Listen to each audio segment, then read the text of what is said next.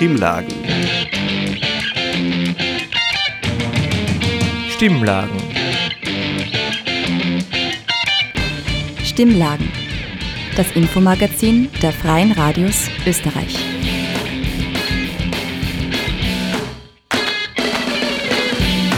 Willkommen zu den Stimmlagen, dem Infomagazin der Freien Radios Österreich. Dieses Mal gestaltet von der Frosin-Redaktion von Radio Froh in Linz. Es begrüßt Marina Wetzelmeier.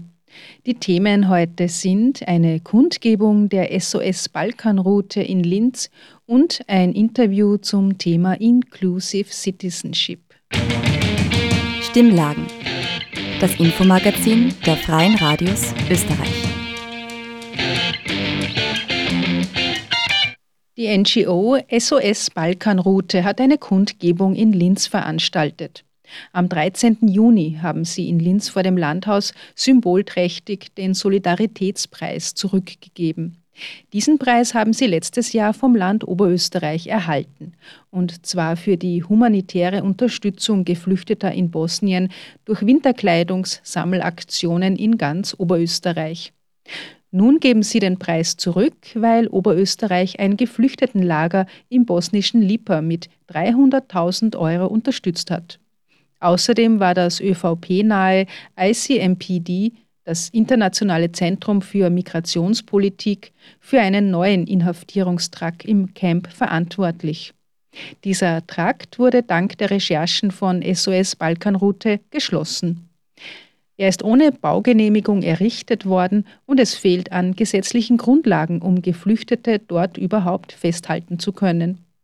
Mehr dazu im folgenden Beitrag von Eileen Yilmaz. Christina von SOS Balkanroute erklärt im Interview, warum sie diesen Bau ablehnen. Hallo Christina, warum bist du heute hier vom Landhaus? Ich bin heute hier vom Landhaus, weil wir haben ja den Oberösterreichischen Solidaritätspreis gewonnen und sehen uns aber halt gezwungen, dass wir den zurückgeben, weil äh, halt die ÖVP auch, ähm, also das ICMPD, das ist ein ÖVP-nahes Institut, und die haben in Lipa, das ist ein Flüchtlingslager, haben die eine Art Gefängnis aufgebaut, wo man halt Geflüchtete festhalten soll, ohne dass sie strafrechtlich wegen was verurteilt worden sind, also eigentlich ohne jede Rechtsgrundlage. Und auch aus Oberösterreich sind ziemlich viele Spendengelder in das Camp Lipa geflossen. Also jetzt nicht direkt in dieses Gefängnis aus Oberösterreich, aber halt dort in diesen Trinkwasseraufbau, sage ich jetzt einmal. Und man muss aber sagen, dass Camp Lipa von Anfang an eigentlich sehr menschenverachtend war, weil es ist halt fernab von jeder Zivilisation quasi. Also es ist irgendwie über 20 Kilometer entfernt von den nächsten größeren Menschensiedlungen und ist sowieso schon mal umzäunt. Also es ist sowieso schon mal sehr unmenschlich, dass man dort Geflüchtete mehr oder weniger einsperrt, ja, so fernab von jeder Möglichkeit, dass sie mit der Zivilgesellschaft, mit der bosnischen eigentlich in Kontakt kommen. Woher habt ihr das erfahren, dass die Spendengelder dorthin geflossen sind? Ähm, das hat die, also das, das, das, das, das hat sogar der Herr Stelzer zu uns damals gesagt, wo wir den Solidaritätspreis bekommen sind, hat er damals sich gebrüstet damit, dass quasi Oberösterreich ja eh so viel Hilfe vor Ort leistet, weil sie ja dort zum Beispiel die Wasserversorgung ähm, übernommen haben und wir haben das aber auch schon vorher recherchiert gehabt, dass das halt dort genau finanziert wird. Aber eine Wasserversorgung klingt jetzt ja mal positiv. Ist das das gleiche Geld, was dann in dieses Camp an sich genau. in den genau. Bau geflossen ist? Na, also das Camp gebaut, da, da, ist das Geld nicht reingeflossen, aber eine Wasserversorgung in einer Struktur zu bauen, die eigentlich Menschen systematisch von der Zivilgesellschaft abschottet und die auch umzäunt ist, ist halt für mich nicht unbedingt das, was ich unter Hilfe vor Ort verstehen würde. Hilfe vor Ort wäre wenn man den Geflüchteten wirklich menschenwürdige Unterbringungen ermöglicht, so wie wir es zum Beispiel gemacht haben. Also wir vermitteln, also leider nicht über Nacht, aber wir finanzieren zum Beispiel ein Tageszentrum mit den Tusler, wo sie sich halt aufhalten können, wo sie auch Beratung bekommen, wo sie sich duschen können. Und es ist vielleicht sinnvoller als in ein Camp, was weit außerhalb von jeder äh, ja, Zivilisation ist und wo halt auch noch dazu ein Zaun ganz, und das ganze Camp ist ein vier Meter hoher Zaun. Ja. Also die sind da eigentlich eingezäunt und da finde ich nicht, dass da also Österreich Geld in sowas hineingeben sollte, sondern halt in menschenwürdige Asylunterbringung beziehungsweise halt auch in ähm, Hilfe hier in Österreich für Geflüchtete beziehungsweise auch ähm, Geflüchtete damit auch hierher holen zum Beispiel und hier wirklich versorgen. SOS Balkanroute hat ja gesagt, dass vom oberösterreichischen Steuergeld 300.000 Euro nach Liebe geflossen ist. Woher kommt diese Zahl? Äh, das ist durch Recherchen, das findet man im, im, Internet eigentlich, soweit ich das weiß. Genau, aber das hat, das hat mich nicht recherchiert. Also ich habe das nur also durch Recherchen von der SOS Balkanroute quasi herausgefunden. Und du hast am Anfang gesagt, dieses ÖVP-nahe Zentrum, es hat ja jetzt eine Klage, eine Unterlassungsklage von der ÖVP gegeben, dass es eben heißt, sie haben nichts mit diesem Zentrum zu tun. Wie reagiert ihr darauf? Es ist einfach falsch. Also das ICMPD hat dieses Gefängnis geplant, hat es bauen lassen und es ist mit Geldern vom ICMPD gebaut worden. Das sind eigentlich Gelder von der EU-Kommission und sie haben das in Österreich geplant, gebaut und bauen lassen. Die bosnischen Minister wussten da gar nichts davon. Also die bosnischen Minister haben jetzt ja auch entschieden, dass das nicht in Betrieb genommen wird, weil es eben keine Rechtsgrundlage dafür gibt. Es gibt keine Rechtsgrundlage dafür, in Bosnien Menschen in ein Gefängnis einzusperren, auch wenn es nur 72 Stunden sind, wie jetzt das ICMPD ja behauptet, dass sie das nur für 72 Stunden machen wollen. Auch dafür gibt es keine Rechtsgrundlage, solange es nicht eine strafrechtliche Verurteilung gibt. Ja, man kann nicht einfach 72 Stunden Geflüchtete irgendwo einsperren, hinter noch dazu, dass es noch einmal, also man muss sich vorstellen, das ist ein Gefängnis, was innerhalb vom Camp Lipa gebaut worden ist, mit 6 Meter hohen Zaun und Stacheldraht oben drauf. Also, und, und die Fenster, sofern es Fenster gibt, entweder es gibt gar keine oder sie sind ganz klein mit Gittern davor. Also es ist wirklich furchtbar und da soll man Leute quasi einsperren, die nicht strafrechtlich wegen was verurteilt sind. Und dafür gibt es halt keine Rechtsgrundlage und das haben jetzt auch die bosnischen Minister klargestellt, dass sie das nicht, dem nicht zugestimmt haben. Also sie haben das dort gebaut, ohne eine Baugenehmigung dafür zu besitzen und haben sich jetzt da quasi dagegen gestellt, dass das dort in Betrieb genommen wird. Wie kann es sein, dass so ein Gebäude ohne Erlaubnis überhaupt errichtet wird? Weil da muss ja auch in Bosnien jemand das Okay gegeben haben, dass dort gebaut wird. Sie sagen, haben sie nicht und man muss sich schon vorstellen, dass Österreich in, in Bosnien sehr neokolonial auch auftritt. Also es, es gibt schon sehr viele äh, äh, so Geschichten. Ja, und es gibt halt schon auch, also die österreichische Polizei zum Beispiel unterstützt immer wieder auch äh, zum Beispiel die ungarische Polizei und auch Bosnien auf dem Balkan in Form von Zuarbeit bei, bei, Pushbacks. Also sie haben sich bis jetzt anscheinend noch nicht bei den Pushbacks selber beteiligt, aber sie quasi treiben dann die Geflüchteten zum Beispiel zur Polizei zu und so weiter. Ja. Und es ist schon so, dass halt, im, also dass halt in Bosnien nichts von sowas passiert, ohne dass Österreich da ein Okay darunter setzt. Ja. Also die wollen ja auch, also es gibt ja auch immer wieder so diese Möglichkeit zu EU-Beitritt und so weiter. Und das ist eine Bedingung, dass sie ihre Grenzen quasi schützen müssen. Und das, äh, genau, also das ist halt auch ein bisschen der neokoloniale Einfluss, den der Österreich dort hat. Ja. Und deswegen finde ich es umso toller, dass da jetzt einmal bosnische Minister sagen, nein, das geht uns zu weit, das nicht. Kann man davon ausgehen, dass das Camp oder dieser Teil vom Camp wirklich nicht in Betrieb genommen wird? Also ich nehme an, dass es nicht in Betrieb genommen wird, weil wenn die bosnischen Minister das jetzt wirklich dem nicht zustimmen, glaube ich nicht, dass das Österreich jetzt durchzwingen kann. Ja? Also ich gehe davon aus, dass das jetzt nicht in Betrieb genommen wird. Genau. Kannst du noch etwas zu der Unterlassungsklage von der ÖVP sagen? Gibt es da schon irgendwelche Updates oder was habt ihr davor?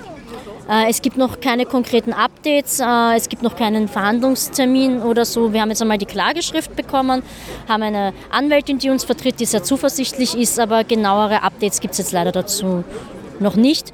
Das Einzige, was ich noch dazu sagen möchte, wir lassen uns jetzt sicher nicht einschüchtern und mundtot machen, weil man sieht ja auch, dass wir das publik gemacht haben, hat dazu geführt, dass es jetzt nicht in Betrieb genommen wird. Also das ist auch ein Erfolg von uns und natürlich den bosnischen Ministern und auch von der Eva Cicic, die ja auch hingefahren ist, also die Abgeordnete von den Grünen, die sich das auch dort vor Ort quasi angeschaut hat und auch da uns unterstützt hat dabei, diese Fakten zu finden und diese Fakten auch quasi aufzuzeigen. Und ähm, deswegen werden wir uns jetzt sicher auch nicht einschüchtern lassen. Und das ist ja ihre Taktik, dass sie quasi wollen, dass wir zu sowas eher schweigen, damit sie es dann durchsetzen können. Gerlinde Grün von der KPÖ Linz macht klar, dass sie es in keinster Weise in Ordnung findet, dass mit oberösterreichischem Geld Menschen an den EU-Außengrenzen festgehalten werden. Ich habe Gerlinde Grün von der KPÖ jetzt hier vom Landhaus und ich möchte fragen, warum unterstützen Sie diese Aktion heute? Ich unterstütze die Aktion, weil ich es eine Schweinerei finde, dass das Land Oberösterreich äh, Geld äh, hergibt für das, dass Menschen an den Außengrenzen Europas inhaftiert werden. Ich finde, das ist nicht der richtige Zugang, das ist nicht humanitär, sondern das ist einfach letztklassig und verletzt die Menschenrechte. Haben Sie das äh, mitbekommen? Es wird ja von diesen 300.000 Euro geredet, die das Land Oberösterreich dort nach Lieber geschickt hat. Gibt es da irgendeine Aufklärung oder war das im Vorhinein überhaupt bekannt, dass es für dieses Camp das Geld ausgegeben wird? Mir war das nicht bekannt, aber es wundert mich nicht, dass so gehandelt wird. Was äh, kann man jetzt tun, dass dieses Camp auch wirklich nicht eröffnet wird? Weil im Moment ist es geschlossen, aber das heißt ja nicht, dass es nicht in Betrieb genommen wird in Zukunft? Ja, es braucht einfach Proteste aus der Zivilgesellschaft, ein starkes Eintreten für die Menschenrechte und zu sagen, Flüchtlinge müssen in Europa aufgenommen werden und da entsprechend den Menschenrechten behandelt werden. Sie brauchen eine humanitäre Versorgung und keinesfalls kehren sie in ein Gefängnis. Ein weiterer Aktivist von SOS Balkanroute erklärt in seiner Rede, wie es überhaupt dazu gekommen ist, dass sie den Solidaritätspreis zurückgeben. Das hat den Hintergrund, äh, letztes Jahr haben wir diesen Solidaritätspreis, der von der Diözese und vom Land Oberösterreich bereitgestellt wird, äh, erhalten, weil wir in den letzten paar Jahren immer wieder vor allem Kleidersammelaktionen für Geflüchtete organisiert haben in ganz Oberösterreich, in mehrere Städte, die eben an der EU-Außengrenze zwischen Kroatien und Bosnien äh, feststecken. Und äh, diesen Solidaritätspreis anzunehmen, war schon mal ein bisschen ein seltsames Gefühl, weil wir sind als Aktivisten natürlich nicht komplett auf den Nudelsuppen dahergeschwommen. Das heißt, wir wissen, dass die humanitären Hilfsaktionen, die wir in Bosnien äh, mitorganisieren, mit unterstützen, äh, dass die heute das Resultat der verfehlten, unmenschlichen äh, Außen- und Migrationspolitik äh, hauptsächlich äh, der ÖVP und der FPÖ ist. Ähm, ja. Und, und ich kann euch auch kaum sagen, liebe Kolleginnen und Kollegen, was für ein seltsames Gefühl das ist, wenn man da äh, Politikerinnen äh, vor sich stehen hat, äh, bei denen man weiß, die haben das mit zu verantworten und die haben dann bei so einer Gala-Verleihung irgendwie was von christlicher Nächstenliebe und man muss dem armen Leid helfen und bla bla bla. Äh, also da habe ich mich wirklich fragen müssen, wie können solche Leute eigentlich ruhig schlafen. Ne?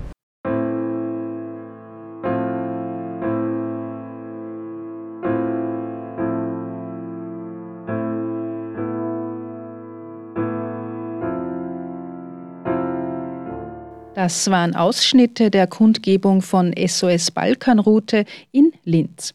Sie setzen sich für geflüchtete Menschen ein und kritisieren den Umgang mit ihnen von Seiten der österreichischen Politik. Stimmlagen. Das Infomagazin der Freien Radios Österreich. Um transnationale Staatsbürgerinnenschaft geht es im folgenden Beitrag. Damit beschäftigt sich Migrationsforscher Rainer Bauböck schon lange. Transnationale Staatsbürgerinnenschaft ist heute in Österreich längst Realität. Denn Menschen kommen und werden eingebürgert oder auch nicht. Auch Österreicherinnen migrieren in andere Länder, bleiben aber vielleicht österreichische Staatsbürgerinnen. Das Wahlrecht auf nationaler Ebene wiederum ist an die Staatsbürgerinnenschaft gebunden. Das führt zur Situation, dass rund 18 Prozent bei der letzten Nationalratswahl in Österreich nicht zur Wahl gehen durften. In Städten wie Wien sind es über 30 Prozent. Das wiederum bringt Demokratie aus dem Gleichgewicht und fördert migrationsfeindliche, hetzerische Politiken. Was also tun? Rainer Bauböck hat es Sigrid Ecker im Restaurant des Wissensturms dargelegt. Es gibt in den meisten Gesellschaften, in denen es starke Zuwanderung gibt, eine Polarisierung der Bevölkerung. Auf der einen Seite stehen immer mobilere Schichten auch der einheimischen Bevölkerung.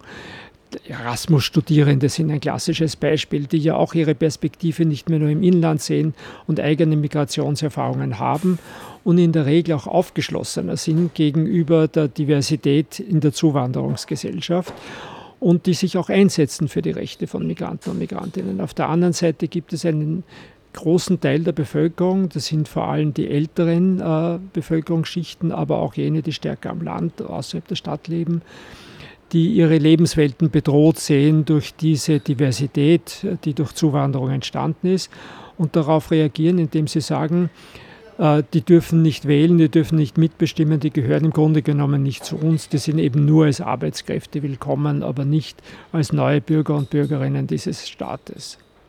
Jetzt ergibt das natürlich einen Widerspruch, wenn man gleichzeitig Integration fordert. Ja, selbstverständlich. Integration kann ja nicht nur heißen, dass die sich jetzt anpassen müssen und die hohen Hürden überwinden müssen, damit sie als österreichische Staatsbürger anerkannt werden. Integration ist wie das auch äh, in Europa schon seit den frühen 2000er Jahren festgehalten wurde, ein zweiseitiger Prozess. Auch die Gesellschaft selbst muss sich integrieren. Sie muss sozusagen die Zugewanderten aufnehmen und anerkennen, dass sie sich verändert durch die Zuwanderung. Äh, wenn man jetzt sagt, Staatsbürgerschaft ist die Belohnung für einen abgeschlossenen Prozess der Integration und deshalb soll man sie möglichst schwer machen, dann ist das widersprüchlich. Äh, es gibt internationale äh, sozialwissenschaftliche Untersuchungen, die zeigen, dass es genau umgekehrt ist.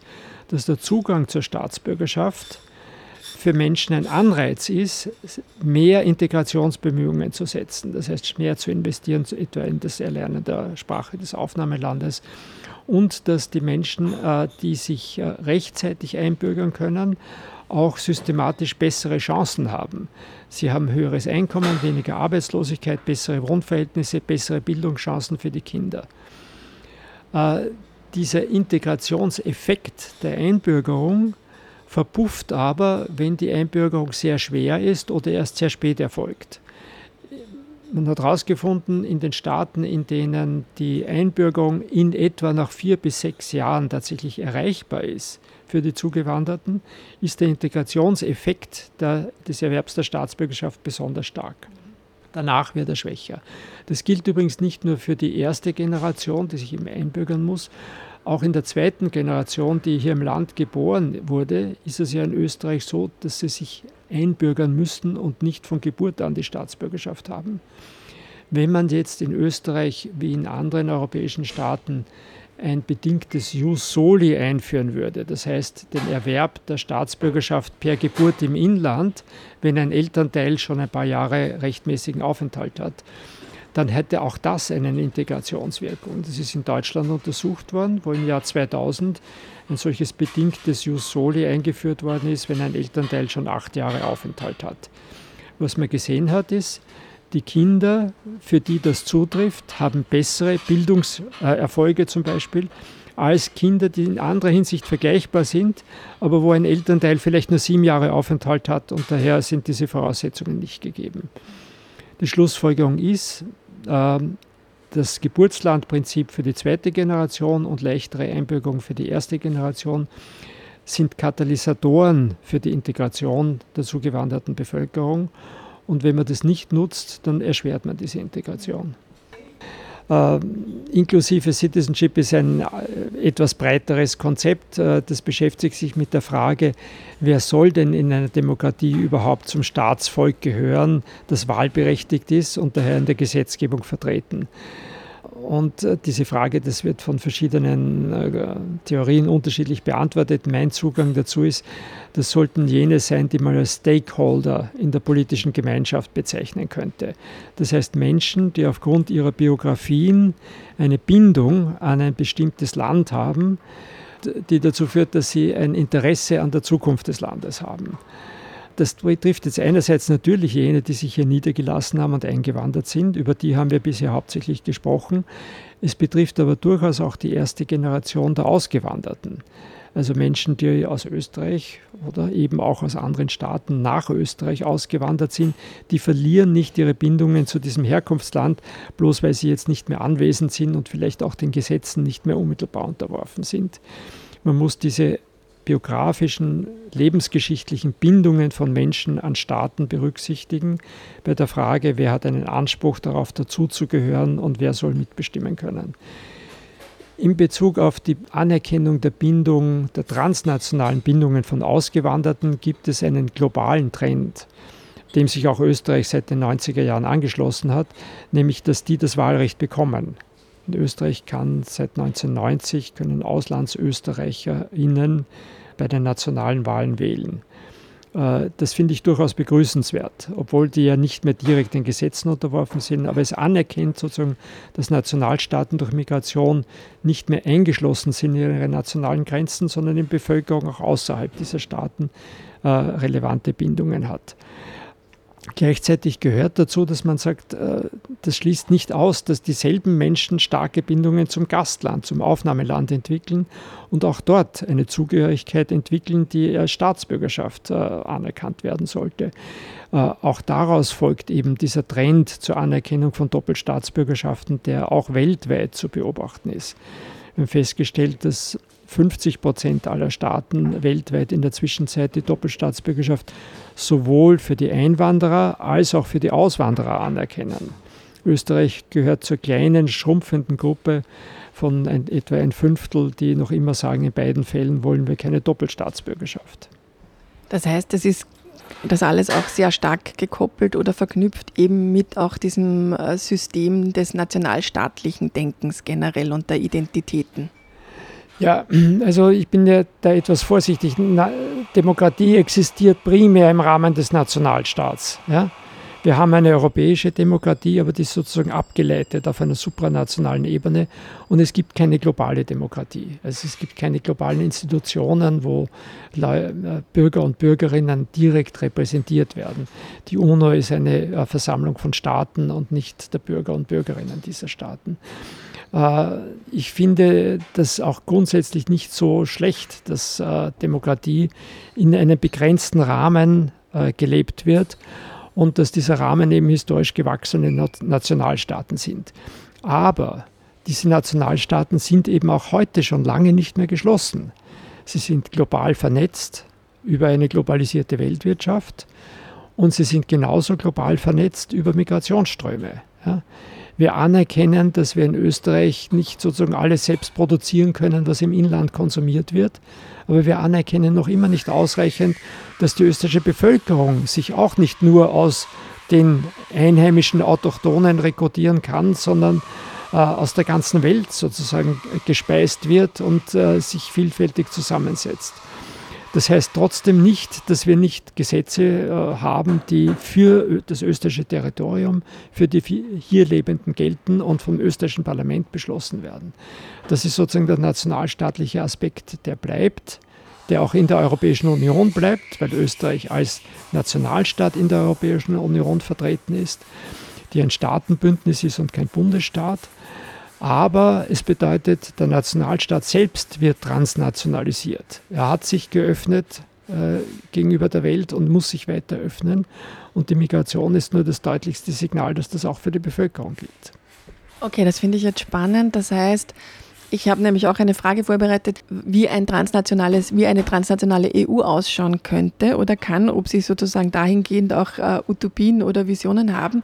Aber ich höre jetzt daraus, dass es Ihnen gar nicht so um die transnationale EU geht, sondern es geht Ihnen um den transnationalen Nationalstaat, der diese Gemeinschaft dann von Staaten weiterhin bildet.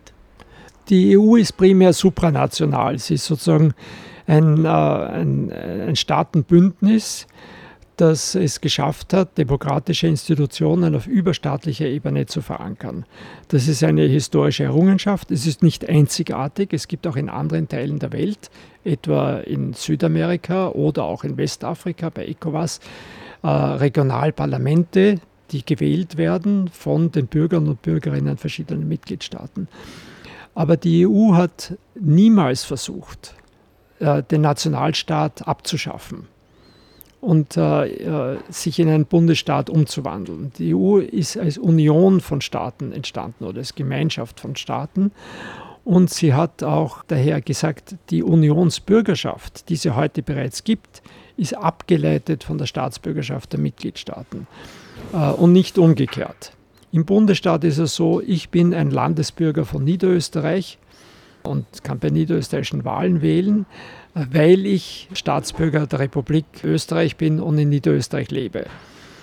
Ich bin auch Unionsbürger, aber ich bin Unionsbürger, weil ich Staatsbürger der Republik Österreich bin und daher bei europäischen Parlamentswahlen wählen kann.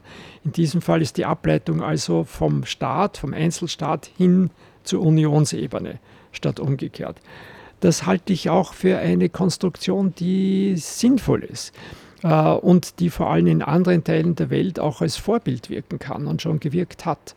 Wenn wir dagegen sagen würden, wir verwandeln die Europäische Union in einen Bundesstaat, dann äh, ist es im Grunde genommen eine Rückkehr zum Nationalstaat auf europäischer Ebene, ja, der dann genauso exklusiv wäre, wie es die heutigen einzelnen Nationalstaaten sind. Ich sehe nicht, warum das einen großen Fortschritt bedeuten sollte. Ich glaube, dass der Haupteffekt der Europäischen Union war, die einzelnen Mitgliedstaaten zu transnationalisieren wie wir schon gesagt haben. Also zum Beispiel, äh, und das ist vielleicht das Allerwichtigste, Freizügigkeit zwischen diesen Mitgliedstaaten zu einem Grundrecht der Bürger und Bürgerinnen der Union zu machen. Österreich hat daher freiwillig durch Beitritt zur Europäischen Union einen großen Teil seiner Migrationskontrolle bereits aufgegeben, hat seine Grenzen geöffnet gegenüber den Bürgern der anderen Mitgliedstaaten. Das ist etwas, was möglich ist, wenn sich die Staaten wechselseitig darauf einigen können, dass sie in der Europäischen Union als gleichberechtigte Staaten vertreten sind. Äh, so stelle ich mir auch vor, eine progressive ähm, Entwicklung von Migrationspolitiken in anderen Teilen der Welt. Die kann dann passieren, wenn es etwa regionale Zusammenschlüsse von Staaten gibt, die sich darauf einigen, dass die jeweiligen Bürger des anderen Staates freien Zutritt haben dass für sie keine Grenzkontrollen abgeschafft werden. Und das passiert auch so. Ja. Äh, also auch die Utopie einer globalen Bewegungsfreiheit kann, glaube ich, letzten Endes nur auf dem Weg angenähert werden, dass man sagt, die Staaten müssen sich öffnen auf Basis von Wechselseitigkeit gegenüber den Bürger und Bürgerinnen anderer Staaten. Und das geht nur, wenn es da eine gewisse Versicherung gibt, dass das Gefälle nicht riesig ist und dass es politische Institutionen gibt, die auch die Effekte der Migration, zum Beispiel auf den Arbeitsmarkt, auf den Sozialstaat und so weiter, abfangen und ausgleichen können. Dazu braucht man eben so etwas wie politische Union und die Institutionen, äh, die es in Europa eben gibt. Jetzt würden aber vielleicht manche sagen, ja, an das haben wir uns jetzt eh schon gewöhnt, dass von den Nachbarstaaten und Entscheidungen abgeschafft werden können. Abschließend, was wäre jetzt der wichtigste Hebel oder vielleicht zwei, drei wichtige Hebel, die Österreich möglichst zeitnah machen sollte, damit da was weitergeht in die Richtung Inclusive Citizenship? Naja, die wichtigsten Reformen wären, äh, wie gesagt, für die zweite Generation, die hier geboren ist, anzuerkennen, dass die per Geburt an Staatsbürger sind, wenn ein Elternteil schon, sagen wir mal, fünf Jahre Aufenthalt hat. Zweitens, die Hürden für die Einbürgerung zu senken, indem die Aufenthaltsdauer verkürzt wird, die sehr schwierig zu erfüllenden Einkommenskriterien äh, abgesenkt werden und äh, vor allem Doppelstaatsbürgerschaft akzeptiert wird. Die größte Gruppe der Einwanderer in Österreich sind die Deutschen, die sich nicht einbürgern lassen, weil sie die deutsche Staatsbürgerschaft nicht zurücklegen wollen. Deutschland umgekehrt erlaubt es, äh, die österreichische beizubehalten. Also da stimmt etwas nicht mehr und äh, das wäre eine Reform, die sicherlich dazu führt, dass es auch mehr Interesse an der Einbürgerung gibt, als das in Österreich derzeit der Fall ist. Und auch das schwindende Interesse, das ja auch was Wahlen betrifft, wahrscheinlich auch entgegenwirken würde. Ja, natürlich. Also man muss dazu sagen, Arbeitsmigranten und Geflüchtete sind nicht primär am Wahlrecht interessiert. Die haben andere Lebensinteressen, die müssen sich ein neues Leben aufbauen als Geflüchtete oder ein Einkommen verdienen, um ihre Familien im Herkunftsland zu äh, unterhalten, im Fall von Arbeitsmigranten. Aber die Demokratie selbst muss an dem Wahlrecht interessiert sein. Also das ist, für uns ist es ein Problem, wenn 30 Prozent in Wien vom Wahlrecht ausgeschlossen werden dann ist die Demokratie einfach nicht mehr repräsentativ in diesem Land. Das heißt, äh, es gibt dann einzelne Gruppen, wie zum Beispiel die schon erwähnten äh, aus Deutschland zugewanderten, die sagen, wir haben ja schon fast alle Rechte, nur das Wahlrecht nicht. Das ist an die Staatsbürgerschaft gekoppelt. Äh, wir würden gerne die österreichische Staatsbürgerschaft haben, wenn wir die deutsche auch behalten können. Also da ist das Wahlrecht auch ein treibendes Motiv für die Einbürgerung. Aber generell würde ich sagen, ist das nicht eine Frage, wer ist interessiert daran, äh, das Wahlrecht zu bekommen, sondern wem steht es zu. Äh, und das muss vom Gesetzgeber entschieden werden und unter dem Gesichtspunkt demokratischer Legitimität in einer Einwanderungsgesellschaft. Rainer Baubeck, vielen Dank für das Interview. Ja, vielen Dank äh, für die Einladung zu diesem Gespräch. Das Interview mit Rainer Bauböck finden Sie in voller Länge im Sendungsarchiv der Freien Radios unter cba.fro.at. Das waren die Stimmlagen, das gemeinsame Infomagazin der Freien Radios Österreich, dieses Mal gestaltet von Radio Froh in Linz. Mehr Informationen dazu und die Sendungen zum Nachhören gibt es im Internet unter stimmlagen.at oder im Sendungsarchiv unter cba.fro.at. Vielen Dank fürs Dabeisein. Bis zum nächsten Mal. Auf Wiederhören.